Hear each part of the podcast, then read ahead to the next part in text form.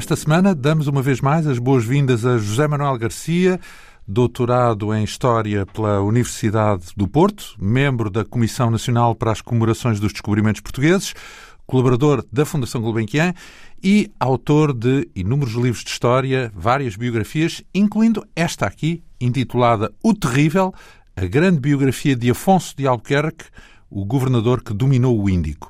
É uma edição Esfera dos Livros, com mais de 600 páginas. Ora, eh, na semana passada falámos da razão de ser do título, o terrível, um adjetivo usado por Camões para descrever Afonso de Albuquerque, fazendo jus à sua fama de guerreiro e governador implacável, não só perante os muçulmanos, que ele uh, considerava inimigos, como até perante os homens, uh, os portugueses, que ele dirigia com mão de ferro e, uh, quando acusava de desobediência, condenava-os muitas vezes à morte. Falámos também do percurso dele como membro da Guarda Real, primeiro na corte de Dom Afonso V e depois uh, com Dom João II. Participou, por exemplo, na Batalha de Toro e também nas incursões em Marrocos, uh, por exemplo, em Arzila, nos combates em Arzila. Depois referimos a sua primeira ida à Índia, negociando com as autoridades de Coxim, por exemplo, sobretudo com o objetivo de comercializar especiarias, eh, ficamos naquele ponto em que ele regressa dessa primeira viagem a Lisboa, em 1504, mas prepara eh, logo de seguida, passados dois anos, a sua segunda viagem à Índia, desta feita com várias escalas na costa oriental de África.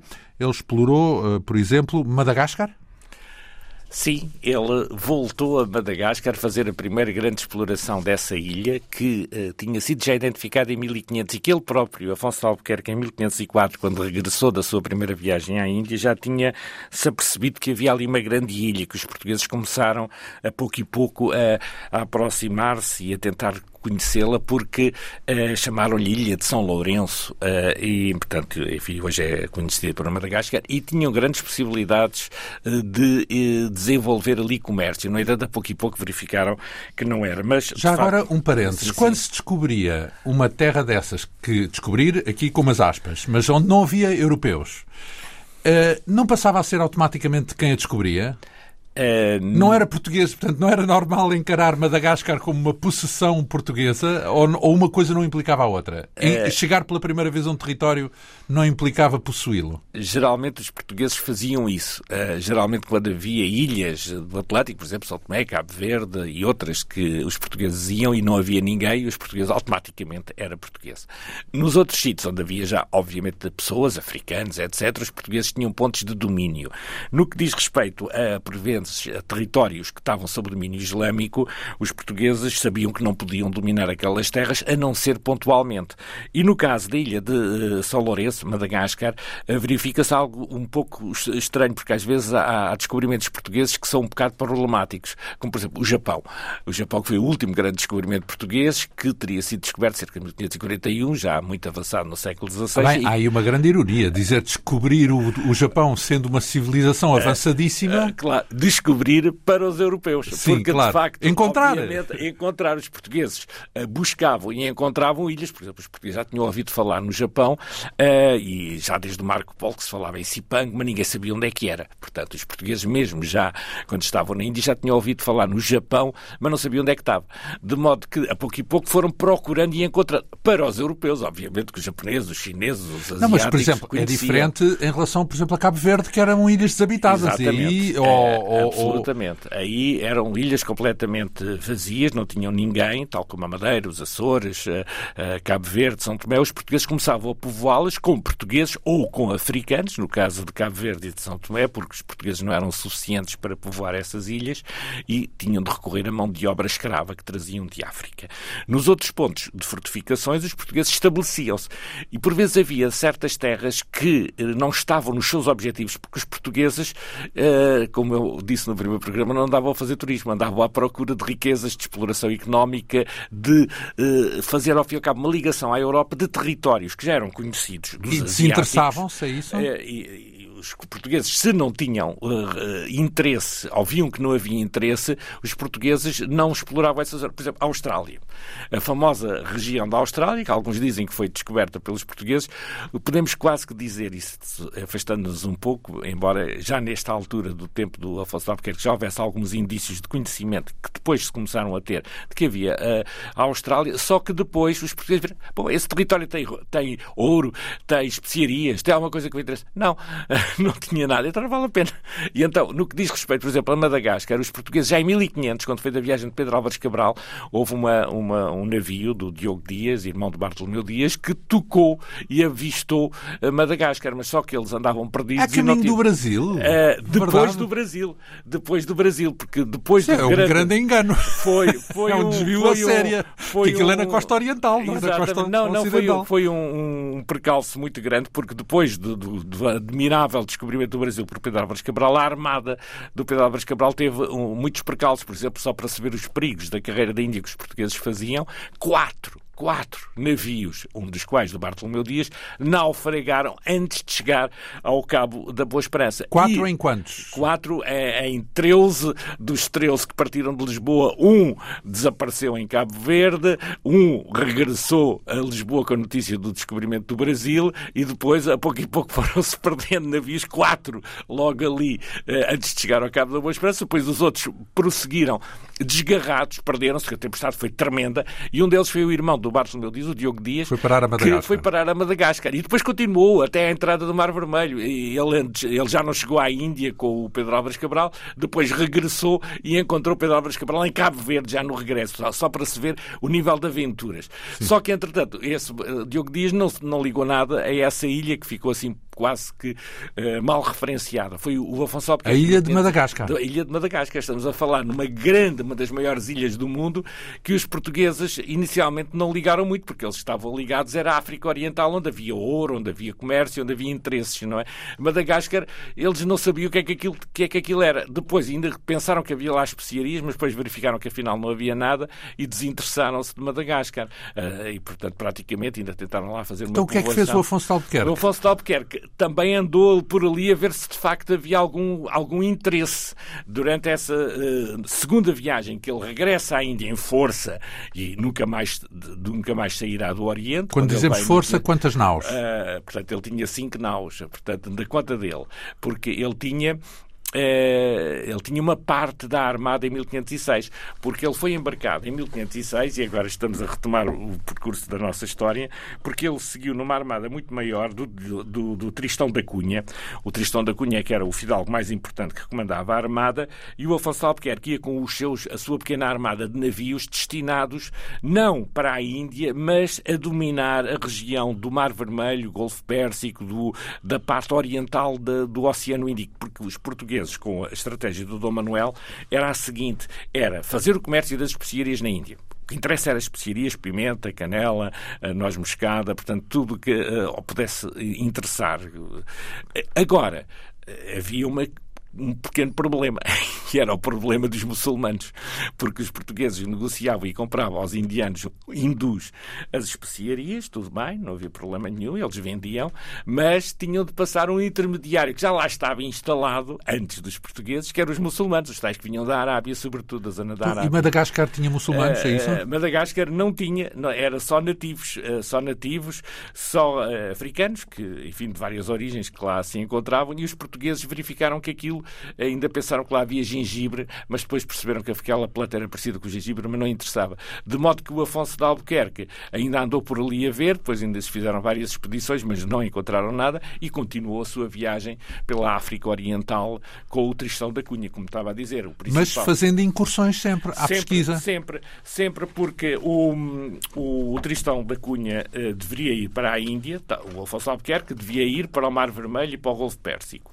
uh, porque era, era um como, como estava a dizer, havia uma missão de ir fazer comércio à Índia, que era o que o uh, Tristão da Cunha deveria ir fazer, com mais navios, para trazer especiarias, e o Afonso Albuquerque não era para trazer especiarias. O Afonso Albuquerque ia controlar, cortar o acesso dos muçulmanos, os tais que eram obstáculos. Ia para a guerra, então? Ia para a guerra. Literalmente era uma armada de guerra, de ofensiva contra os muçulmanos.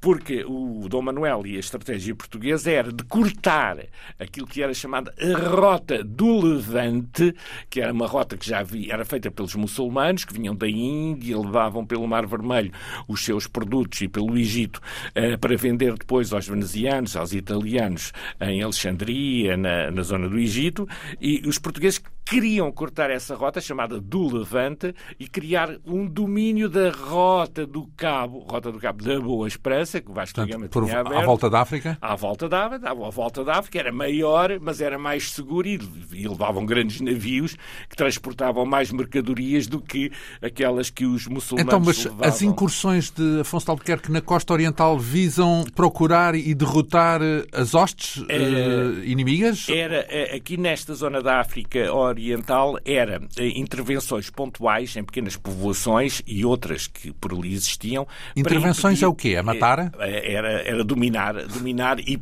e, pedir vassalagem dos reis locais das povoações em que iam encontrando, vassalagem aos portugueses e que pelo menos não os incomodassem, podemos dizer. Havia casos de povoações que reagiam muito bem, desde o tempo do Vasco da Gama, o caso de Melinde, mas havia outras, como o caso de, de Mombasa ou, ou de Quilua, que não queriam o domínio português e então aí os portugueses intervinham. E o Afonso de Albuquerque e o Tristão da Cunha, eles fizeram intervenções e, foram passando desde a ilha de Moçambique, onde os portugueses já se tinham estabelecido, eh, passaram por Madagascar e depois fizeram várias eh, incursões na África Oriental, onde poderia haver inimigos que impedissem o que os portugueses nessa altura começavam a fazer na África Oriental e que o Afonso de Albuquerque eh, também estava muito interessado, que era apoiar a presença portuguesa em locais como Sofala, porque era aí que chegava o ouro que vinha do Monomotapa, o atual Zimbabue. Eh, os portugueses queriam dominar o ouro, que era a principal riqueza que havia na África Oriental, além do marfim, que também, também interessava, além de alguns escravos que também se podiam recolher, mas era sobretudo o ouro que vinha do Zimbabue e que ia sobretudo para Sofala e dominar pontos estratégicos como eh, Moçambique, a ilha de Moçambique, a pequena ilha de Moçambique. E então o Afonso Albuquerque, nesta fase, ele tenta consolidar a presença portuguesa e ofensivas para essas povoações da África Oriental não criarem problemas aos portugueses, porque os portugueses queriam ter aquela costa África Oriental livre de impedimentos dos muçulmanos para não os atacarem nem perturbarem e conseguirem dominar o comércio do ouro, que era isso que interessava aos portugueses. Ora bem, e a conquista de Socotorá, no Iémen, hoje Iémen, uh, tem, uh, surge no, nesse contexto, portanto, Exatamente. para controlar um interposto, no fundo. Para, nesse caso, era para controlar o acesso ao Mar Vermelho, porque a principal boca por onde o, as especiarias que vinham da Índia pelos muçulmanos para entrar no Egito era pelo Mar Vermelho. Ora bem, a, a ilha de Socotorá está muito perto do Mar Vermelho, da entrada do Mar Vermelho.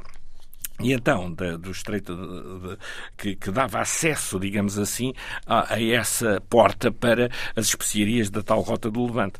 Por isso é que eles vão conquistar, literalmente, depois de uma luta e uma intervenção furiosa em que uh, tiveram a resistência dos, dos moradores de Secotorá, os portugueses, com o Afonso de Albuquerque, conseguem dominar essa ilha que, para a segunda estratégia delineada por Dom Manuel e pelos estrategas de Lisboa, era a ilha que impediria os muçulmanos de passarem o Mar Vermelho, porque o, a ideia era fazer o bloqueio do Mar Vermelho. Portanto, os muçulmanos não passam. E não passando, e de facto criaram imensos problemas, os portugueses estavam a criar imensos problemas desde há algum tempo, eh, porque Portanto, andavam... Polícias, polícias do, do Mar Vermelho, do Índico. Era, é, lá, literalmente, que era uma estratégia que era fazer polícias no sentido de impedir, digamos, utilizando a palavra do trânsito, do, dos polícias, impedir o trânsito, o trânsito dos navios muçulmanos que uh, assim asfixiava a economia muçulmana porque os, os muçulmanos eram duplamente inimigos. Eram inimigos porque era uma religião de, considerada dos infiéis, que o Dom Manuel e os cruzados portugueses uh, uh, abominavam, podemos dizer que queriam exterminar, daí que um dos pontos que eu insisto sempre na política do Afonso Albuquerque e do Manuel era, por simplesmente, exterminar, destruir Meca, uh, tantos quantos pudessem destruir o poder muçulmano, só que, enfim, havia muitos muçulmanos, não era fácil de os exterminar, não é? E os portugueses eram poucos, diga-se de passagem. Portanto, o que interessava era bloquear o acesso. E então foi nessa medida que os portugueses tinham armadas que andavam por aquela zona, mas as armadas precisavam de um ponto de apoio, e o ponto de apoio era a ilha de Socotorá. Era uma ilha desértica, uma ilha que os portugueses fizeram lá uma fortaleza, que depois tiveram de abandonar. Ainda existem vestígios dessa fortaleza? Ainda existem vestígios da fortaleza, que os portugueses uh, aproveitaram restos de, de, de, de, uma fortificação local que lá havia, fizeram uma fortaleza portuguesa, mas depois tiveram, passado poucos anos, de, foram para lá uh, em 1507, e depois a seguir uh, tiveram de sair, porque aquilo era tão inóspito, não havia alimentos, era muito difícil, e por outro lado, dali os navios portugueses não conseguiam controlar como eles pensavam o, o, o estreito do Mar Vermelho, tinham de dominar uma outra povoação que ficava mesmo na Península Arábica, que era, que era Adem. Portanto, na, na, costa do Oman, não? ainda não. Ainda não, ainda não era na costa do Oman. Isso só se chegará então, mais essa, Era, essa era a que dava acesso a Meca, não era? Era, era por ali que Era por ali que ele pensou do género, agora Meca. Exatamente, era um bocadinho. Dominava Adem, depois dominava outras povoações, uma chamada Ilha de Comorão, que existe lá no Mar Vermelho, Massoá e outros portos que por ali havia. Mas neste momento ainda não ainda estamos não, nessa. Ainda não, ainda nessa, não. Ele ainda momento. não entrou no Mar Vermelho. Havia portugueses ali com navios a controlar o Mar Vermelho. Esses navios tinham apoio na Ilha de Socotorá, só que a Ilha de Socotorá não foi considerada um bom apoio. Daí que a fortaleza que os portugueses fizeram em Socotorá foi abandonada. Então e quando é que aparece a costa do Oman? Ora, aparece na sequência da conquista de Socotorá. Porque o Afonso de Albuquerque, como era muito irrequieto, e ele ali na, ali na ilha estabeleceu o ponto de fortificação, mas depois ele continuou a missão. Portanto, segundo, uh, segundo as indicações do, do Dom Manuel, ele deveria ir para o Mar Vermelho ali para a zona de, de, do acesso do, do Mar Vermelho. Mas ele achou por bem que era melhor, de acordo com as suas opiniões e com o que ele ia ouvindo nos, nos nativos ali da zona, era melhor ir a um outro sítio que era mais rico do que o Mar Vermelho, o Golfo Pérsico. E então é aí que ele desvia para a direita na direção do Golfo Pérsico, em vez de virar para a esquerda, para o Mar Vermelho, isto é preciso termos os mapas, e os portugueses tinham bons mapas que começavam a fazer nessa altura, e a, estratégia do Afonso Albuquerque é uma estratégia toda orientada cientificamente, a que os portugueses não davam ali por acaso, tinham já mapas, iam fazendo mapas, porque iam recolhendo informações, por um lado, dos muçulmanos que por já ali andavam, iam recolhendo informações do que é que eles faziam e do que é que eles estavam, etc. Posso fazer um parênteses? Quando houve uma visita presidencial ao Oman, uh, de Mário Soares. Eu tive a oportunidade de acompanhar e em Oman, na capital, Muscat, uh, houve uma visita ao museu local onde estava uma imagem, uma pintura de Afonso de Albuquerque. Bem, uh, o Presidente da República ficou contente por ver essa pintura, mas ficou logo a seguir desiludido porque na legenda que acompanhava a pintura basicamente uh, descreviam Afonso de Albuquerque como um pirata.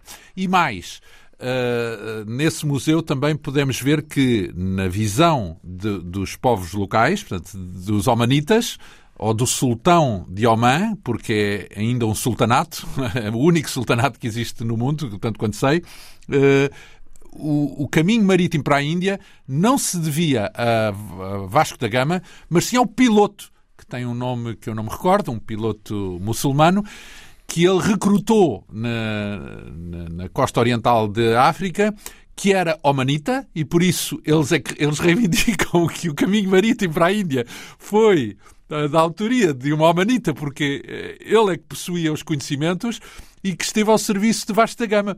Mas pronto, na, isto tudo para dizer que a história tem sempre um prisma e aquela que nós contamos é o prisma que nós conhecemos mas se andarmos pelo planeta encontramos outros prismas. Claro que depois pode haver a discussão científica qual deles é que se aproxima mais eh, de uma verdade, entre aspas, aqui de uma porque, porque nunca conseguimos uh, ter a certeza de que é a verdade absoluta, não é? Mas, uh, seja como for, há vários prismas. E no prisma de Oman, e que eu tive a oportunidade de testemunhar, uh, aquilo que aconteceu nessa aventura no Índico foi obra de um homanita, tanto na descoberta do caminho marítimo para a Índia, e, e, e, a visão que tinham do Afonso Albuquerque. Era um pirata, simplesmente foi assim que ficou para a história e que chegou até hoje a, a, a história de acordo com os homanitas. Só para pôr aqui um ponto de, de relativismo ou de relatividade em todos estes conhecimentos, não é? Mas vamos seguir a nossa trajetória. Isto foi apenas uma à parte sobre uh, a perspectiva da história e como ela é encarada em pontos diferentes do planeta. Pronto. É, é, é uma questão muitíssimo interessante e que levaria aqui só um programa, ou mais que um. Mais que um, provavelmente.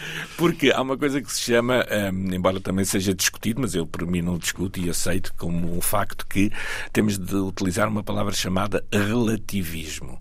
Portanto, isto é relacionado com a perspectiva quer dos omnitas, vamos imaginar, quer dos portugueses ou dos europeus claro. ou dos asiáticos. Portanto, há diversas perspectivas. Agora, para mim, e o problema da verdade é sempre relativa, nós tentamos procurar os historiadores honestos, sérios, procuram uh, compreender a verdade até onde podem. Ou pelo menos não douram a pílula, não, é? Não, não, não, tentam amenizar ou modificar. Queremos ser realistas, mas um realismo com rigor.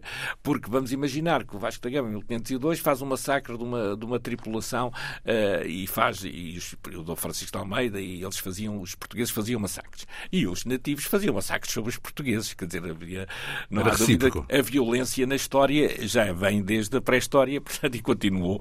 Eh, agora, os portugueses sistematicamente e por princípio não eram, eh, digamos assim, eh, destruidores, não queriam, não iam massacrar, não eram piratas, como se diz. Havia portugueses que faziam realmente o seu negócio que era pirataria e literalmente faziam pirataria, que dava muito dinheiro.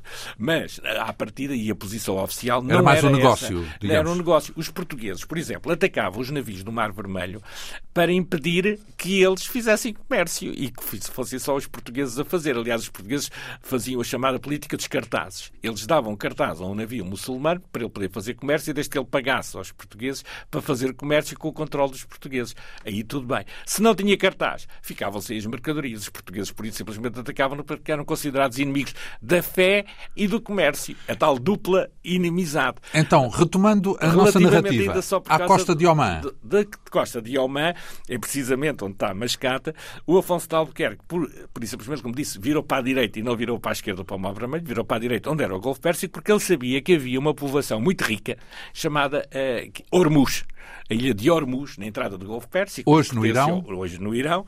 É uma pequena ilha que não tem nada, eh, é uma ilha desértica, mas que tem uma posição estratégica fundamental, porque, tal como hoje é importante o controle do, da entrada do Golfo Pérsico, e é, é considerado um dos pontos estratégicos do Oriente, tal como o Mar Vermelho, mas hoje mais ainda o Golfo Pérsico, e a ilha do Irão, ilha, essa ilha de Hormuz no Irão, está nesse ponto estratégico.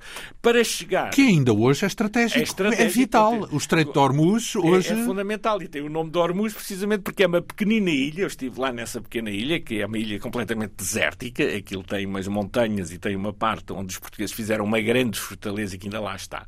Os restos desta fortaleza que o Afonso de Albuquerque, eh, por duas vezes, e também lá chegaremos, tentou fazer e conseguiu fazer uma fortaleza em Hormuz, que era para controlar esse acesso do Oriente pelo Golfo Pérsico, porque havia duas bocas para entrar no Oriente rumo ao Ocidente. Uma era o Mar Vermelho, que era a mais conhecida, que ia ter ao Egito, e a outra é essa que passava pelo, pela, pela, entre, entre o, a Península Arábica e o Irão, que e ficava nesse ponto estratégico Hormuz. E o Afonso Albuquerque ouviu dizer, ele estava sempre muito bem informado, ele era um estratega que ia ouvindo os, uh, os nativos com quem ele ia contactando, porque ele, uh, eles, depois de terem essa intervenção, digamos, violenta junto de algumas povoações na África Oriental para controlar, e depois de terem controlado a ilha de Socotorá, eles pensaram, bom, já temos aqui a base de apoio. Agora vamos continuar, não de dominar o Mar Vermelho, porque o Afonso de Albuquerque fez uma inversão estratégica, porque o Afonso de o Dom Manuel disse, você faça lá o que achar por melhor, digamos assim, das instruções. Escolheu o Golfo Pérsico, E ele então. preferiu o Golfo Pérsico. O Dom Manuel não tinha falado especificamente... E, e fez sentido, ou seja, isso foi de fez, facto benéfico? Foi, foi porque o Afonso de Albuquerque percebeu que, uh, e, e, aqui temos de, de, ver um compasso de espera do Afonso de Albuquerque, porque é o seguinte, o Afonso de Albuquerque levava esta missão com os seus navios de ir patrulhar e não era fazer comércio, era controlar o comércio e dominar eh, posições estratégicas. E ele ia com uma missão que tinha de esperar algum tempo. Ele tinha de esperar até o ano de 1509, tudo isto se passou entre 1506 e 1507, ele tinha de esperar pelo ano 1509, em que ele iria ser o novo governador do Estado da Índia. Mas ele tinha uma data ia, marcada? Ele tinha uma data marcada, escondida, secreta, tinha instruções secretas para substituir o vice-rei da Índia, Dom Francisco de Almeida, que tinha ido para a Índia em 1505 e que Às escondidas regressar... do próprio Dom Francisco Sim, de Almeida? ele não sabia. ele então não sabia. foi um arranjinho entre ele e o rei? E é o rei, exatamente, o rei. Porquê é que não se podia dizer? Porque podia é, gerar uh, algum, algum atrito, alguma resistência, como aliás veio a haver mesmo, como veremos mais à frente. Havia muitas intrigas entre portugueses. E, portanto, e o que é que isso determinava no caminho ou na, na estratégia de Afonso Albuquerque? Exatamente, o Afonso Albuquerque, enquanto não ia tomar posse como governador, dominar a estratégia real no Oriente, ele tinha essa missão preliminar que era a norte, portanto a Índia está no meio do Oceano Índico, ele tinha de dominar o norte do Oceano Índico, os portugueses tinham uma visão estratégica admirável e uh, deixou um pouco uh, em patrulha, digamos assim, os navios em patrulha para controlar o Mar Vermelho. E ele decidiu ir ver as terras de onde podia controlar o acesso ao outro Golfo Pérsico, que era o mais importante para dominar o outro. E é aí parte. que aparece Hormuz. É então. aí que aparece Hormuz e Oman pelo caminho. Já agora Porque... um detalhe. Falou aí de governador e de vice-rei. Não era a mesma coisa, então? Não, não. Era, governador era, da Índia era, acima ou abaixo de vice-rei? Uh, governador era abaixo de vice-rei. Vice-rei, eh, na função e na prática, era igual. Era, era a mesma coisa. Era Só o domínio, não é mesmo? Era o domínio, Só que o título o valia um pouco menos. valia menos, porque o Dom Francisco de Almeida, por já era Dom, e o Afonso de Albuquerque, já às vezes já tenho lido livros, Dom Afonso de Albuquerque, ele não, nunca foi Dom Afonso de Albuquerque, e nunca foi vice-rei, como também se lê muitas vezes, vice-rei da Índia. No final, Dom era um título, título dado otorgado, é isso? por famílias, as famílias nobres, porque o Dom Francisco de Almeida era da família dos condes de Abrantes. Os condes de Abrantes eram uma das principais famílias do reino de Portugal. E então o, não era o caso do Afonso Albuquerque. O Afonso então. Albuquerque não. Ele era de boas famílias. Era plebeu. Ser, era, não, não. Ele era nobre, era de fidalgos. Só que os fidalgos uh, só tinham o título de dom por a concessão régia. Lembre-se, por exemplo, um facto importantíssimo só para se ver essa questão do dom, que para nós parece uma coisa sem grande importância, mas tinha, por exemplo, uma das recompensas que o uh, Vasco da Gama teve quando chegou em 1499 a dizer ele descobriu o caminho marítimo para a Índia, o rei, além de lhe ter dado uma quantia fabulosa e de lhe prometer muitas coisas, nomeadamente prometer que ele seria conde, e acabou por ser conde da Vidigueira mais tarde, mas uma coisa que ele lhe deu logo a ele e à família dele, Vasco da Gama, foi o título de Dom porque ele era, ele era filho do alcaide de Sines, não tinha assim uma grande importância, mas a partir do momento em que ele é recompensado com dom, já passa a ser. A gente geralmente diz Vasco da Gama. Oficialmente a gente devia dizer Dom Vasco da Gama, porque ele foi tá, tá, agraciado. É, agraciado. E o caso do Afonso de Albuquerque e do Dom Francisco de Almeida, eles tinham os mesmos poderes, eles faziam o que achavam melhor de acordo com os regimentos do rei Dom Manuel, porque o Dom Manuel era muito rigoroso. Ele dava tantos pormenores de como eles deviam atuar depois eles no, no, terreno atuavam como podiam, porque não podiam. O rei estava. Também o controle estava a dois anos de distância, não é? Exatamente, eram umas distâncias fabulosas. Primeiro que as, as, novas instruções viessem e vinham, demorava dois anos. Portanto, havia uh, uma grande autonomia. Por isso é que foi nomeado o vice-rei da Índia, em, 1500, em 1505. Para tomar decisões. Para tomar decisões. E repare-se aqui que, que, há, que é importante fazermos esta reflexão quando estamos a, a falar no Afonso de Albuquerque a entrar à, à séria no, na, no, oceano, no Oceano Índico, ele já tinha tido a primeira experiência, mas agora esta segunda experiência, em partir de 1506, é que é a séria, nós vemos que vai haver uma grande estratégia diferenciadora entre o vice-rei, nomeado em 1505, e o Afonso Albuquerque. O Afonso Albuquerque... Para já já tinha em mente o 1509, certo? Já tinha em mente que haveria de substituir, haveria de substituir o vice-rei. E até lá ele queria uh, cumprir o mais possível e deixar o terreno livre a norte, a norte que era o Golfo Pérsico e a zona do Mar Vermelho, para depois poder intervir na Índia e em outros sítios, porque uh, o Afonso Albuquerque era muito ambicioso e podemos dizer que ele vai ainda além daquilo que o próprio rei queria. Portanto, ele vai estender a política portuguesa muito mais para o Oriente, porque o Dom Manuel, uh, quando, logo desde o primeiro momento da viagem do Vasco da Gama, o Dom Manuel começou a, a ver que, já que tinha feito uma, uma aposta no Oriente, embora houvesse conselheiros do Dom Manuel que não queriam que ele fosse para o Oriente, mas o Afonso de Albuquerque eh, era um dos que era favoráveis a que o Dom Manuel devia ir para o Oriente. E os portugueses, já que estamos aqui, vamos fazer o máximo possível, podemos dizer assim. E uh, no ano anterior à ida do Afonso de Albuquerque, eu penso que isto é muito importante, em 1505, por causa do, do antecessor dele, o Dom Francisco de Almeida, o Dom Manuel tinha feito uma dupla ação que visava uma cruzada. Em 1505 ele queria uma cruzada para recuperar Jerusalém e queria asfixiar os muçulmanos pelo Mar Vermelho. Quer dizer, queria asfixiar os muçulmanos por, por baixo pelo Mar Vermelho e atacá-los depois em cima com uma, uma, cruzada europeia para dominar, porque ele tinha esta mania velha da, da, da cruzada, de voltarem a conquistar Jerusalém, que os, os, europeus ficaram sempre, os cristãos, a cristandade ficou sempre com esta coisa de, de Jerusalém pendente, estar eh, sim. pendente, não é? Então o Dom Manuel era um daqueles que tinha a mania que havia de conseguir recuperar Jerusalém e a Terra Santa. E, e, e ele conseguiu, fez planos para esse sentido em que articulava com o Oriente. Ele articulava pelo Mediterrâneo e articulava pelo Oriente. Era uma estratégia tenaz para destruir o poder muçulmano. E o principal responsável deveria ser o Dom Francisco de Almeida no Oriente. Só que o Dom Francisco de Almeida não era, eh, digamos assim, um partidário da guerra, digamos, não era um falcão, como seria hoje dito nas. Afonso, ao contrário de Afonso Albuquerque. Ao contrário de Afonso Albuquerque, que era um falcão, mais falcão ainda que o rei. Ele era um, um fanático do domínio português do Oriente.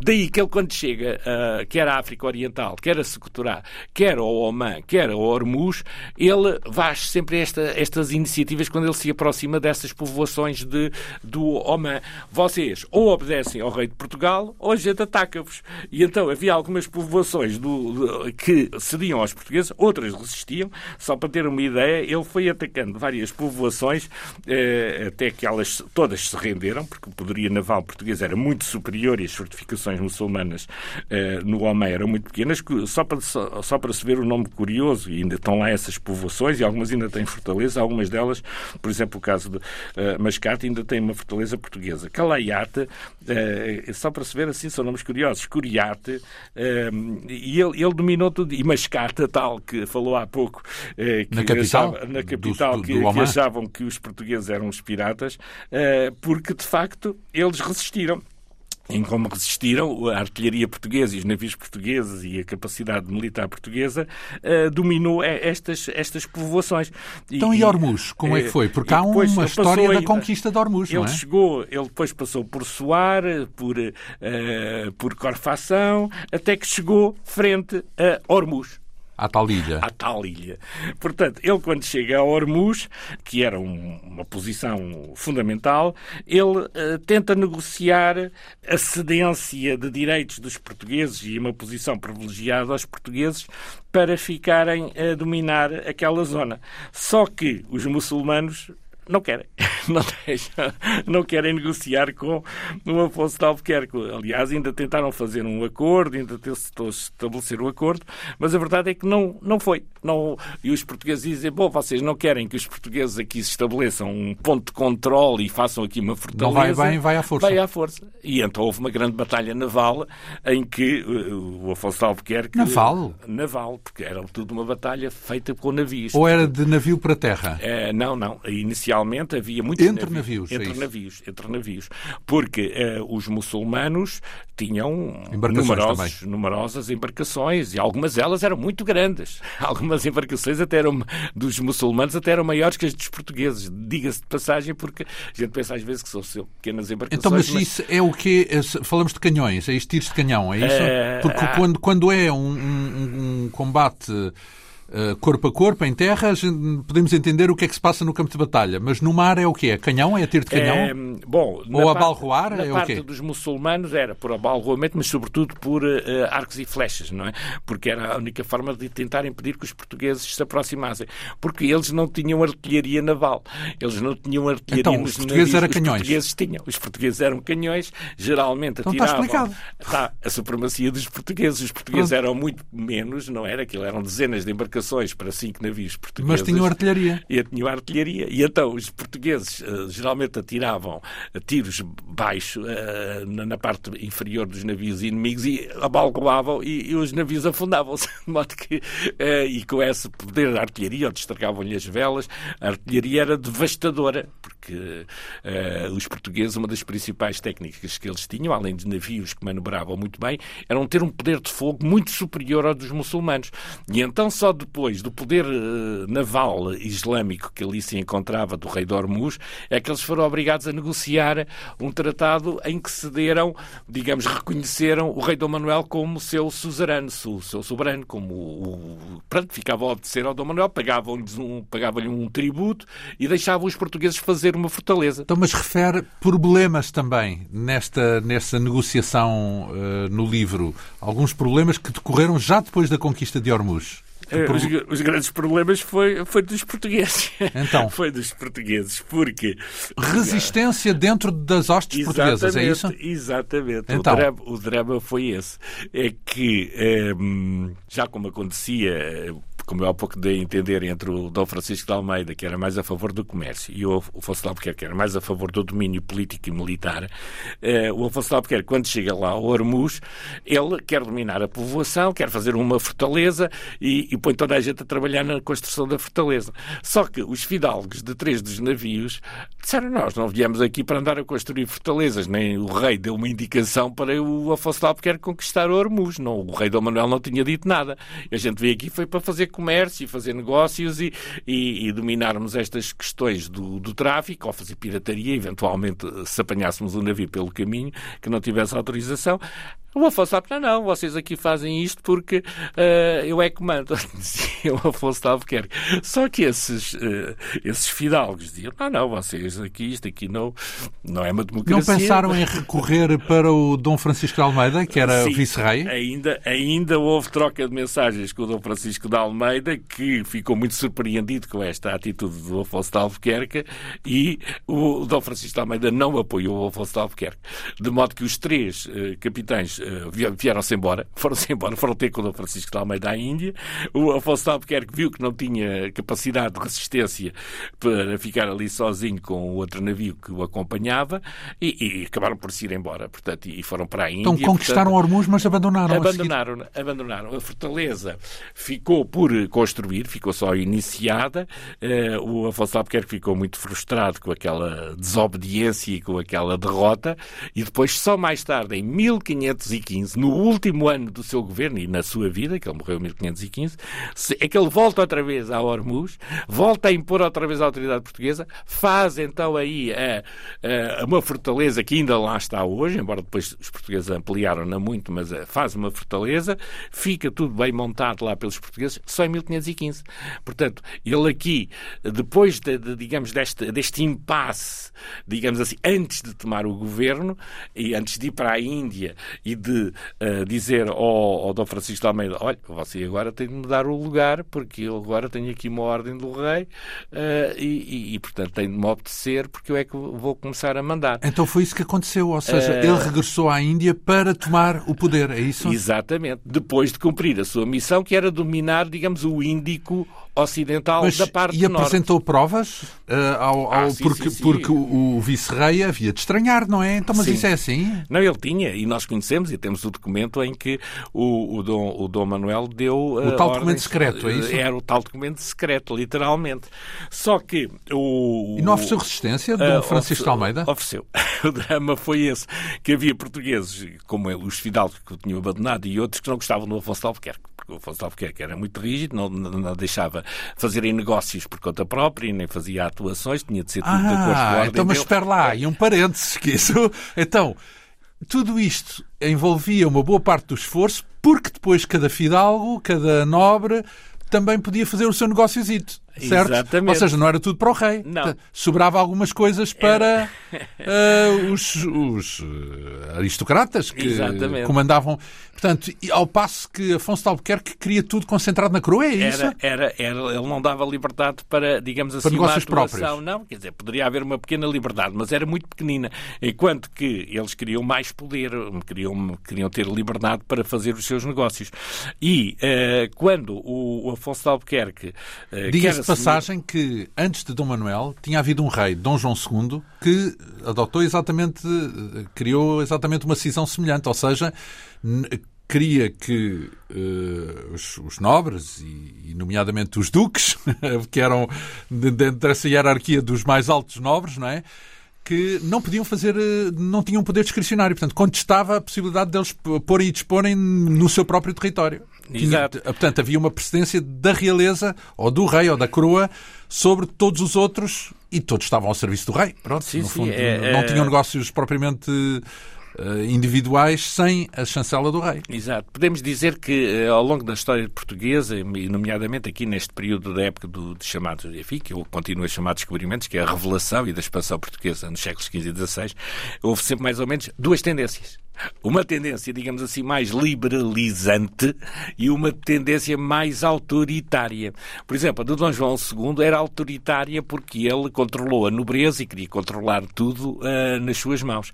Enquanto que havia outras, outra tendência que era mais liberalizante e muitas vezes opunha-se a um autoritarismo do rei. Por isso é que eu há pouco, quando estava a dizer, quando o Dom Manuel decide continuar a política expansionista de Dom João II, lembremos que com Dom João II o Bartolomeu Dias tinha descoberto o Cabo da Boa Esperança e depois parou. Uh, disparou os descobrimentos, a expansão parou. Uh, até que o Dom Manuel decide, bom, vou retomar o que o meu primo Dom João II tinha feito e vou continuar do Cabo da Boa Esperança até à Índia. Vamos, não vamos parar, porque isto já tinha começado no tempo do Infanto Henrique, vamos para a frente. Mas havia fidalgos que se tinham oposto já ao Dom João II e já se tinham oposto ao Dom Manuel, diziam, não, não, isto não é preciso fazer grandes coisas, que isto, os muçulmanos, isto é tudo muito complicado. A gente fica aqui a fazer comércios com os nativos africanos, com o ouro, com os escravos, com o marfim, não é preciso mais. Mas o Dom Manuel, não, não, a gente vai para a frente e foi.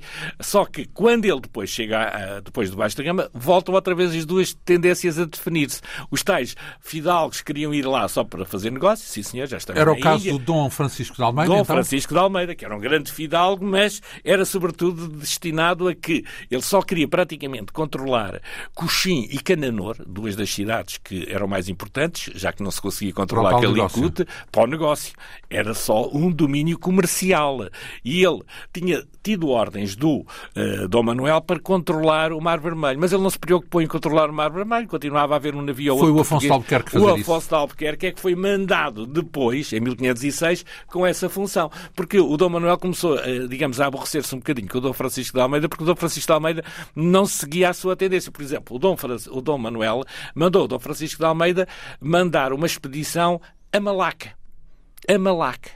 Que Já, ele não fez, que ele não que mandou. É, que era ao pé de Singapura, na, no Sudeste Asiático, que ele não fez. O Dom, Manuel, o, o Dom Francisco Almeida tentou uma, uma, pequena tentativa, fez um pequeno esforço para mandar alguém, mas depois não conseguiu e deixou cair. Deixou cair. e o Dom Manuel, não.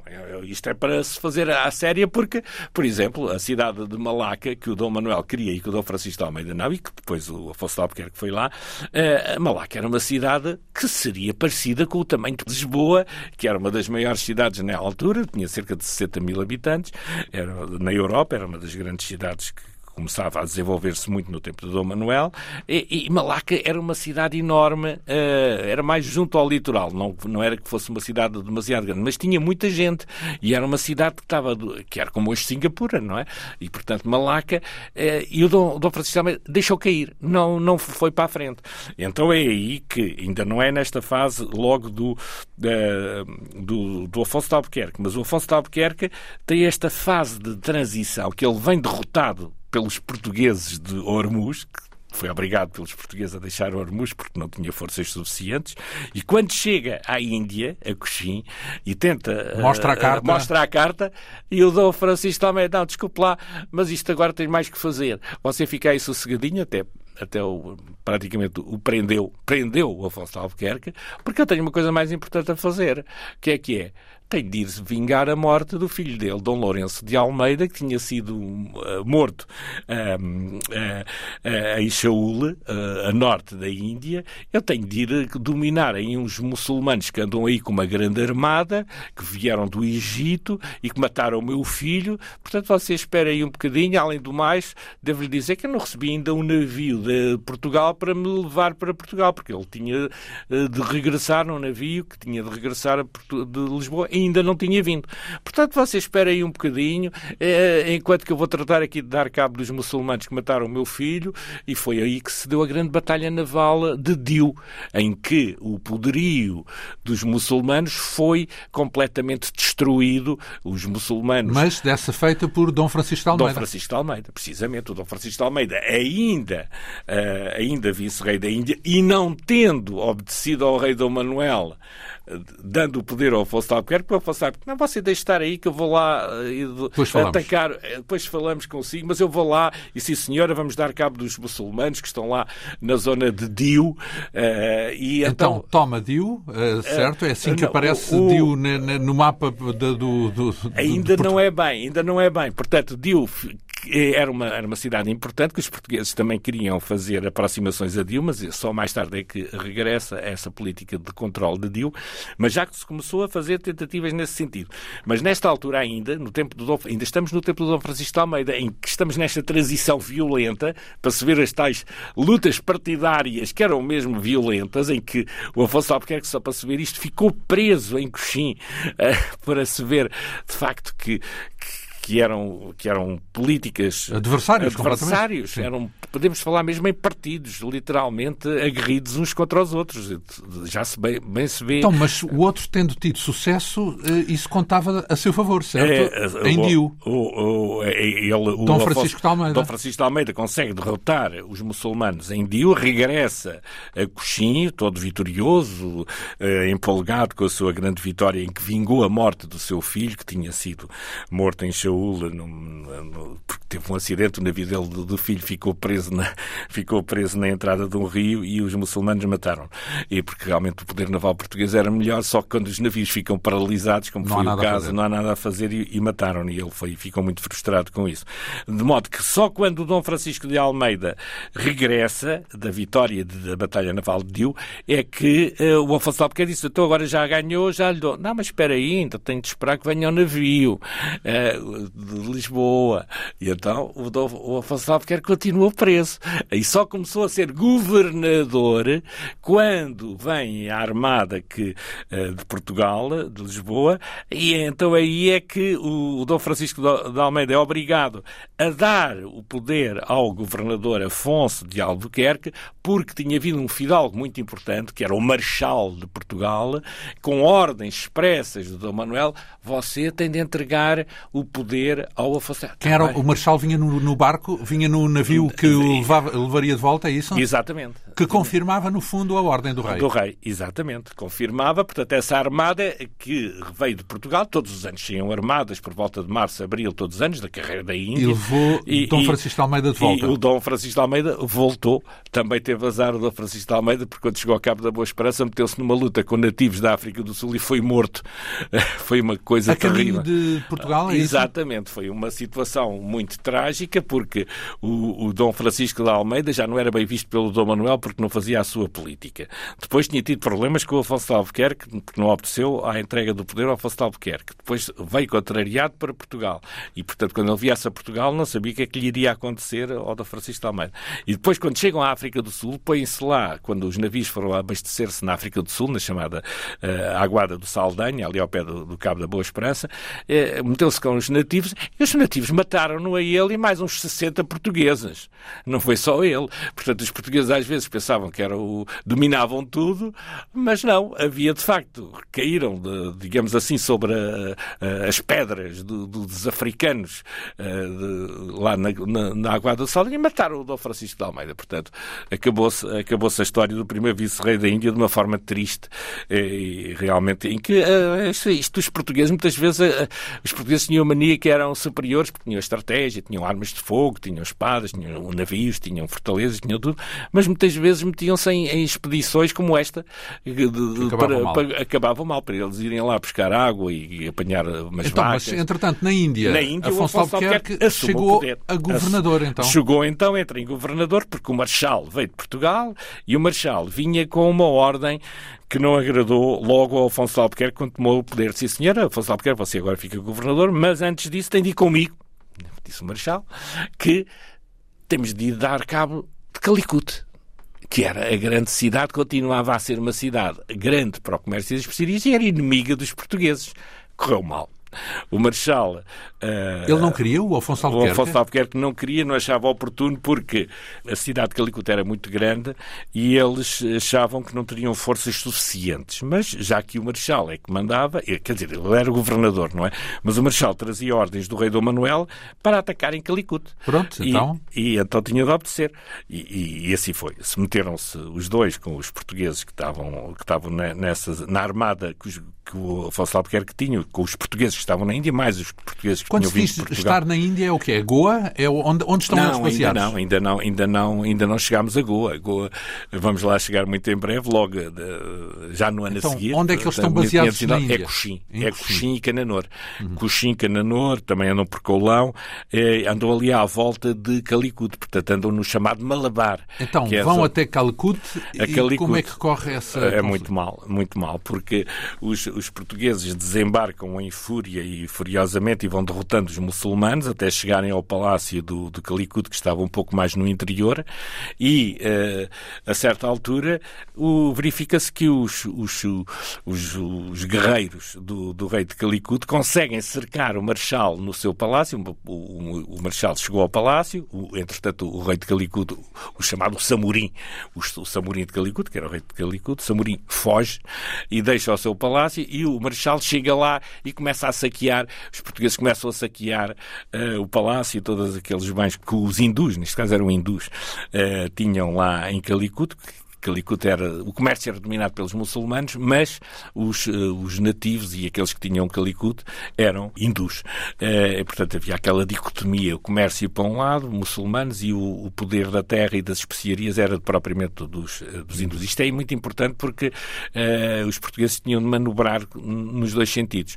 Só que, portanto, o Marechal acaba por ser cercado no palácio e acaba e, e é morto. Onde anda o Afonso de Albuquerque? O Afonso de Albuquerque estava com uma outra força de intervenção junto do Porto, porque o palácio estava muito mais no interior.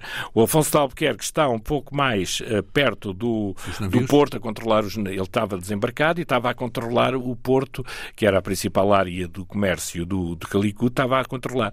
Quando uh, recebe a informação que o, o Marechal está a ser uh, atacado pelos muçulmanos, ele vem em socorro, mas é tantos, são tantos os, os inimigos que o próprio Afonso de Albuquerque é ferido. É, ele chega a ser ferido, retiram-no para os navios, já é ainda ferido, e os portugueses têm uma debandada geral. É uma derrota completa. O Marechal fica morto. O Marechal fica morto com alguns fidalgos que o rodeavam. Foi uma tragédia para os portugueses, foi uma das primeiras grandes tragédias na Índia. Lembramos que também já tinha havido muitos que foram mortos pelos nativos da África no com o Dom Francisco de Almeida. Neste caso foram os, os hindus, uh, hindus e muçulmanos que estavam em Calicut, que todos se uniram para rechaçar os portugueses, porque uh, os portugueses já tinham andado em conflitos com os de Calicut, porque os de Calicut eram inimigos dos de Coxim. E, portanto, os portugueses apoiavam rei, o rei de Coxim e de Canaã mas porque isso sempre houve aí política também, sim, sim, que é aliados, à procura de aliados. Exatamente. Às vezes podiam ser os aliados errados, digamos assim, no, no sentido do poder, não é? De, de, de conseguirem ser o partido vitorioso. É, os portugueses sabiam da estratégia local, sabiam das Recordo rivalidades. Do, do que... Fernando Magalhães, não era bem Portugal, porque estava ao serviço da coroa espanhola, mas teve o mesmo problema nas Filipinas, não é? Exatamente. Porque se aliou a, a suzeranos uh, pronto, que, que, acabaram por não. Uh, o Fernão, o Fernão Magalhães foi exatamente o que aconteceu com o. Não foi exatamente, mas foi assim, acabou por ser semelhante ao que aconteceu com o Francisco de Almeida, porque o, o Fernão Magalhães, isto agora dando um pulo para 1521, quando ele é morto no dia 27 de abril de 1521, ele queria satisfazer o rei de Cebu, rei de Cebu, que era a ilha que ele estava a querer dominar nas é? Filipinas, é? e demonstrar ao rei de Cebu que ele, digamos, é, os portugueses e os espanhóis, a armada era portuguesa, mas havia lá muitos espanhóis com ele, que, que aquela armada, digamos, europeia conseguia derrotar os inimigos desse rei de Cebu, que calculou que, mal. Calculou mal, porque de facto foram Pronto, 40 e, e tal contra 1500 e foram mortos. Foi o Marshal que calculou também, mal. Também Pronto. calculou mal. Porque o Afonso Albuquerque até tinha percebido Sim, que isso podia ser um problema, não é? Exatamente. O Afonso de Albuquerque era mais prudente, viu que não, não, pelo menos não deveria, não deveria investir pelo interior, que era... Os portugueses geralmente conseguiam controlar melhor uh, junto ao mar, não é? Porque tinha os navios que davam apoio. Diga-se passagem, por exemplo, que o Fernando Então isso Magalhães... não dá uma ressaca? Esse falhanço, esse desastre Foi. em Calicut não dá uma ressaca? Deu. Uh, deu. Uh, os portugueses tiveram de se retrair. o Afonso Albuquerque teve de se curar das feridas que tinha recebido. Tiveram de fazer um compasso de espera, reagrupando-se em Coxim, porque de facto deixaram Calicut parada, porque viram que não conseguiam intervir em Calicut, e reagruparam-se em Coxim.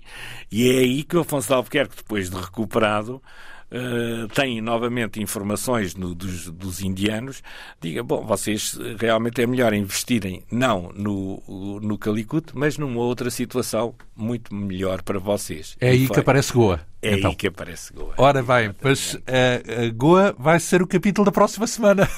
Tem Porque, muito que se lhe diga. Uh, sim, e uh, no fundo ainda chega aos nossos dias. É já tive a ocasião, por acaso, de lá estar e de facto é, é, impressionante, é impressionante, e há muitos vestígios da muito, presença é portuguesa em Goa, ainda hoje. Ora, é a história de Afonso de Albuquerque que está aqui em causa. Uh, através desta biografia assinada pelo nosso convidado, o historiador José Manuel Garcia autor deste livro com mais de 600 páginas, intitulado O Terrível, a grande biografia de Afonso de Albuquerque, o governador que dominou o Índico, uma publicação Esfera dos Livros. Muito lhe agradeço eh, esta vinda aqui à Rádio Pública. Marcamos encontro para a semana. A Quinta Essência hoje teve produção, realização e apresentação de João Almeida. Obrigado pela atenção. Regressamos dois a oito dias.